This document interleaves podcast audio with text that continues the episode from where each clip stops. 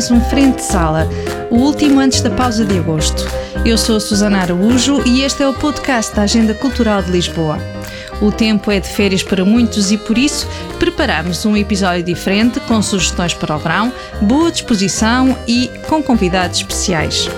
Vamos estar à conversa com Rui Zinck sobre a reedição do livro A Instalação do Medo e pedimos a alguns especialistas bem conhecidos dos leitores da Agenda Cultural de Lisboa para deixarem algumas ideias e aproveitar da melhor forma os dias de descanso.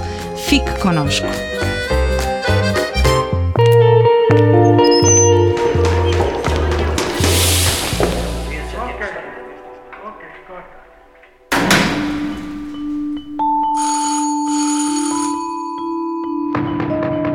Campainha toca insistentemente e a mulher fica sem reação. Na soleira da porta, dois homens em nada ameaçadores. Bom dia, minha senhora. Viemos para instalar o medo. A senhora não foi avisada? Começa assim o livro A Instalação do Medo de Rui Zinck, que foi agora reeditado para assinalar os 35 anos de carreira literária do autor. O livro foi escrito em 2012, mas continua a resistir ao tempo e mantém-se bem vivo. Daí a reedição, como nos explica o próprio Rui Zinck. Significa que o livro tem alguma atualidade e ainda interessa a alguns leitores. Seja pelo tema, seja pelo modo como aborda o tema, o livro ainda está vivo. Blick, o medo absoluto. Block, o medo por dentro. Blick, Block, uma delícia. Uma categoria vai ver.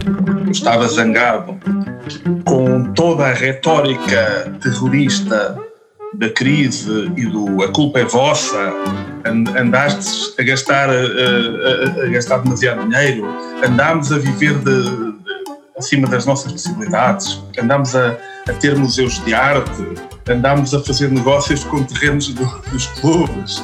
E eu fiquei assim, mas eu não. E irritou-me e, e, e reagi. No seu estilo sempre mordaz e numa tensão crescente, Zinck expõe no livro as mecânicas de construção do medo. Medo do desemprego, da crise, da velhice, dos imigrantes e até de uma pandemia que parece ter antecipado já em 2012. Mas não há aqui bolas de cristal, basta estar atento ao mundo e usar a imaginação. Para mim, a imaginação é ver possibilidade. Tem graça porque a água do medo chegou-nos aos tornozelos uns anos antes de chegar aos tornozelos dos alemães ou dos franceses. Então eles ficam assim espantados. Ai, você é genial, como é que conseguiu adivinhar o futuro? E eu, como não gosto de mentir nem a estrangeiros, eu digo, ó oh, filhos, mein Schatzen, uh, epá, uh, é assim, eu, o comboio chegou primeiro à estação chamada Portugal. Pouco a pouco vai se tornando uma tortura. Por isso mesmo se chama tortura. Chinesa. Tortura chinesa. Made in China. Mas não necessariamente concebida. Desenhada. In China. Torna-se insuportável. Não estanca. Uma pessoa não consegue pensar. É. A dado momento já não conseguimos pensar. Só pensamos no pingo. Na gota. Gota a gota. O pingo. Vai caindo. O pingo. A gota. Gota a gota. Pingo a pingo. Caindo. Vai caindo. Sem parar. E não conseguimos pensar em mais nada. Mais nada. Só no pingo. Na gota. Que nos vai enlouquecendo. Levando à loucura. Gota a gota. Pinga pingo. Gota. Gota. Pingo a Pingo. Plic. Ploc. Plic. Ploc. Plic. Ploc. Uma tortura. Mas uma tortura lenta. Plic. Paulatina. Ploc. Sem pressas. Plic. Que nos vai comendo. Ploc. Por dentro. Plic. A arte suprema. Ploc. A técnica perfeita. Mas afinal, como é que se instala o medo? O medo instala-se, bom, em alguns países é a paulada mesmo, mas o mas mais eficiente e, e, enfim, impressionamente os inspectores da ONU, se for instalado pouco a pouco, com frases sussurradas ou pequenas atitudes. E hoje em dia isso acontece nas empresas, acontece em muitas situações. Uh, fazer aquela alfinetada que é, olha, parece que há um problema, mas se calhar não é nada. E o, o objetivo é simples, é fazer com que as pessoas deixem de defender os seus direitos. Fazer com que as pessoas passem a ter, passem a estar sempre tensas e fazer com que as pessoas façam coisas que na verdade são contra os seus interesses porque têm medo. Um discurso que pode encontrar acolhimento nos atribulados dias em que vivemos, mas Ruizinho lembra que há alturas para ser prudente. Passando para os dias de hoje com a pandemia, muita gente está preocupada, e com razão, de que o, as medidas possam virar a tal ditadura ou, ou coisas terríveis ou, ou, um instrumento de abuso e de medo e de fazer das pessoas carneiros. Bom, aqui o, o, a questão é o facto de as pandemias serem usadas como instrumento para o medo não significa que todas as pandemias sejam inventadas. Sem papas na língua e com a irreverência que o caracteriza, Rui Zinc dá a sua própria alfinetada à forma como a instalação do medo foi tratada em Portugal, em contraste com o que aconteceu lá fora. Factos são factos, minha senhora. O medo vem aí, queiramos ou não. Ao princípio estranha-se, depois entranha-se. É o que dizem as pessoas. O medo vem aí. Vai ser bom. Rápido. Indolor. Enfim, quase. A verdade é que alguém tem de sofrer. Em Portugal, santos de casa não fazem milagres. Uh, e, e, às vezes é preciso uma pessoa ter sucesso lá fora para depois cá dizerem: Ah, se calhar até presta. E neste, no caso deste livro, é particularmente, particularmente gostoso, como, como, como se diz no Brasil, particularmente gostoso, um livro que não recebeu cá um prémiozinho, mas que depois foi receber um prémio lá fora, que, que, é, que, é, que é sempre uma legitimação, e sentir que, olha, eles dizem, olha, não tínhamos aqui, esta é uma voz diferente daquela que estamos habituados. A instalação do medo venceu em França o prémio Utopial para melhor romance estrangeiro em 2017. Já foi levada à cena na Alemanha, em Portugal e em França, onde este ano volta a subir ao palco no prestigiado Festival d'Avignon. Mas apesar de gostoso, como o próprio acaba de admitir, não é este reconhecimento que leva Ruizinho a escrever. O meu objetivo é simplesmente que as pessoas, que as pessoas se divirtam, num primeiro ponto. Num segundo ponto, que as pessoas, se lhes apetecer, uh, reflitam e ponham um bocadinho em causa as suas próprias convicções. Nós somos sempre mais inteligentes quando temos dúvidas do que quando temos certezas. E, e, e é, é, uma boa higiene. As pessoas tomam banho hoje todos os dias, porque há água quente. Quando eu era miúdo não, não havia esse luxo. Uh, mas as pessoas deviam, pelo menos uma vez por semana, tomar um duche de dúvida. Este, este, este colocar-nos no, no, lugar dos outros, literalmente, o, o, tentar ver o ponto de vista, essa é a grande lição da ficção e, sobretudo, do romance. A instalação do medo de Rui Zinco, livro Retrato da Última Década, é uma reedição da Porta Editora. Frente de sala.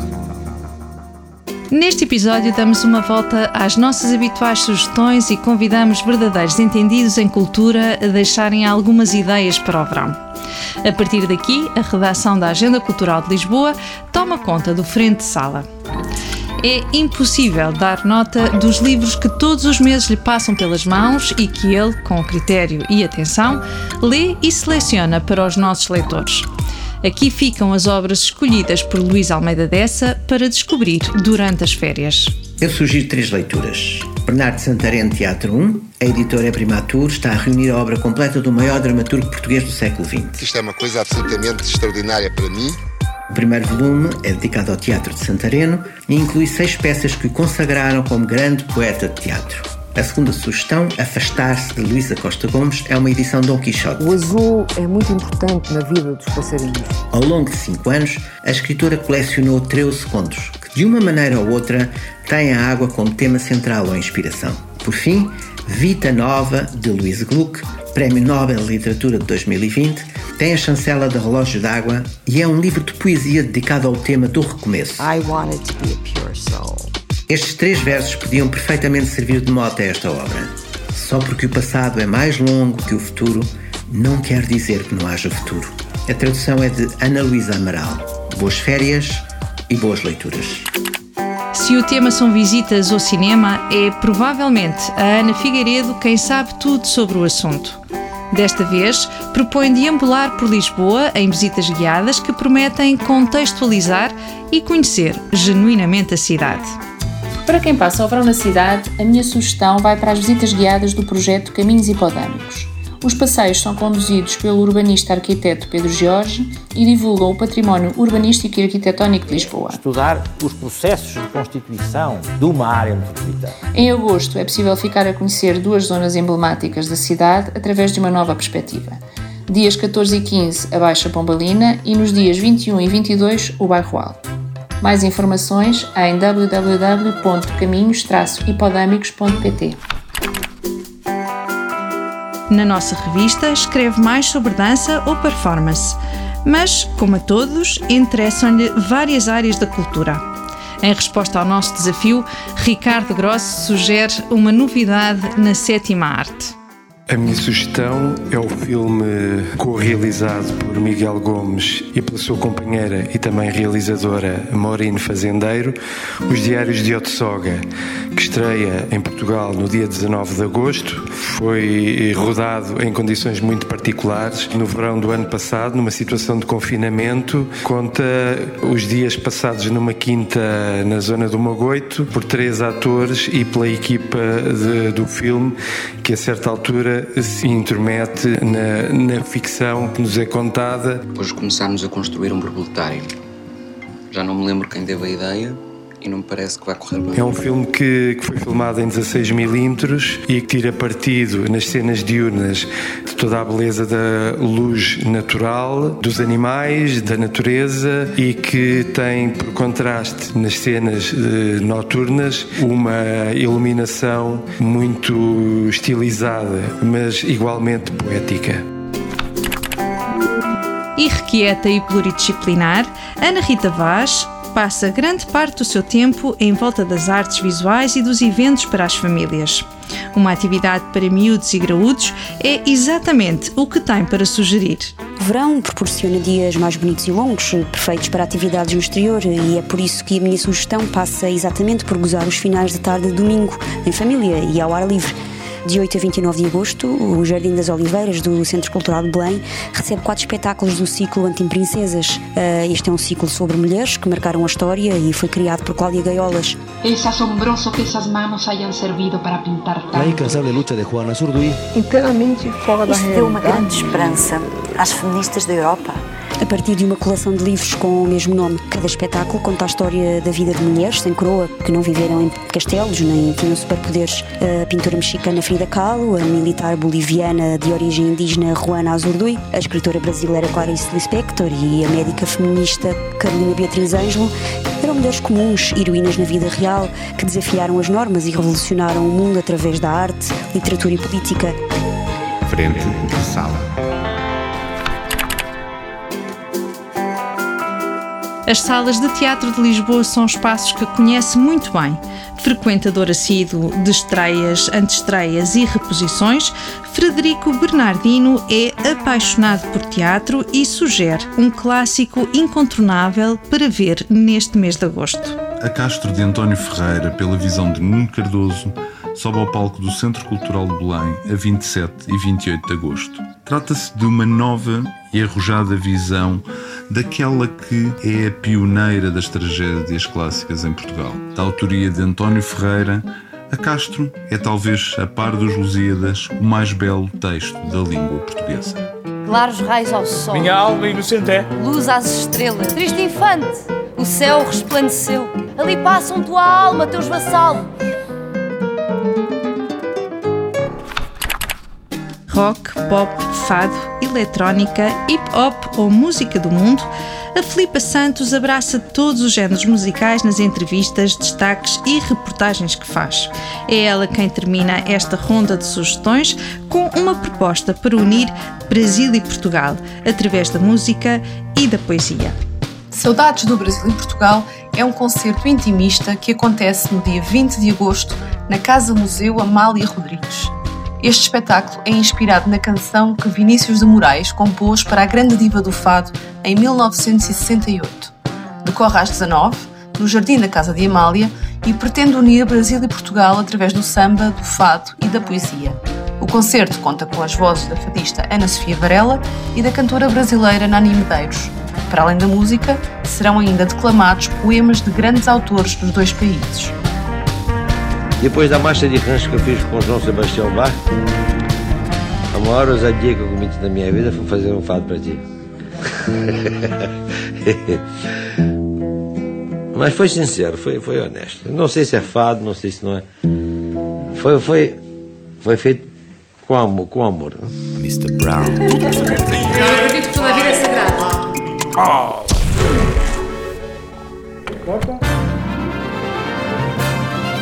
E é com estas sugestões da equipa da redação da Agenda Cultural de Lisboa que termina este episódio. Obrigada por ter estado desse lado. O Frente Sala volta em setembro para lhe trazer mais cultura. Até lá, continue connosco em agendalx.pt e nas redes sociais. Este é um podcast da Agenda Cultural da Câmara Municipal de Lisboa que pode ouvir e subscrever nas várias plataformas digitais ou em agendalx.pt. A edição é de Ricardo Saleiro e a sonoplastia genéricos são da autoria de Fernando Figueiredo.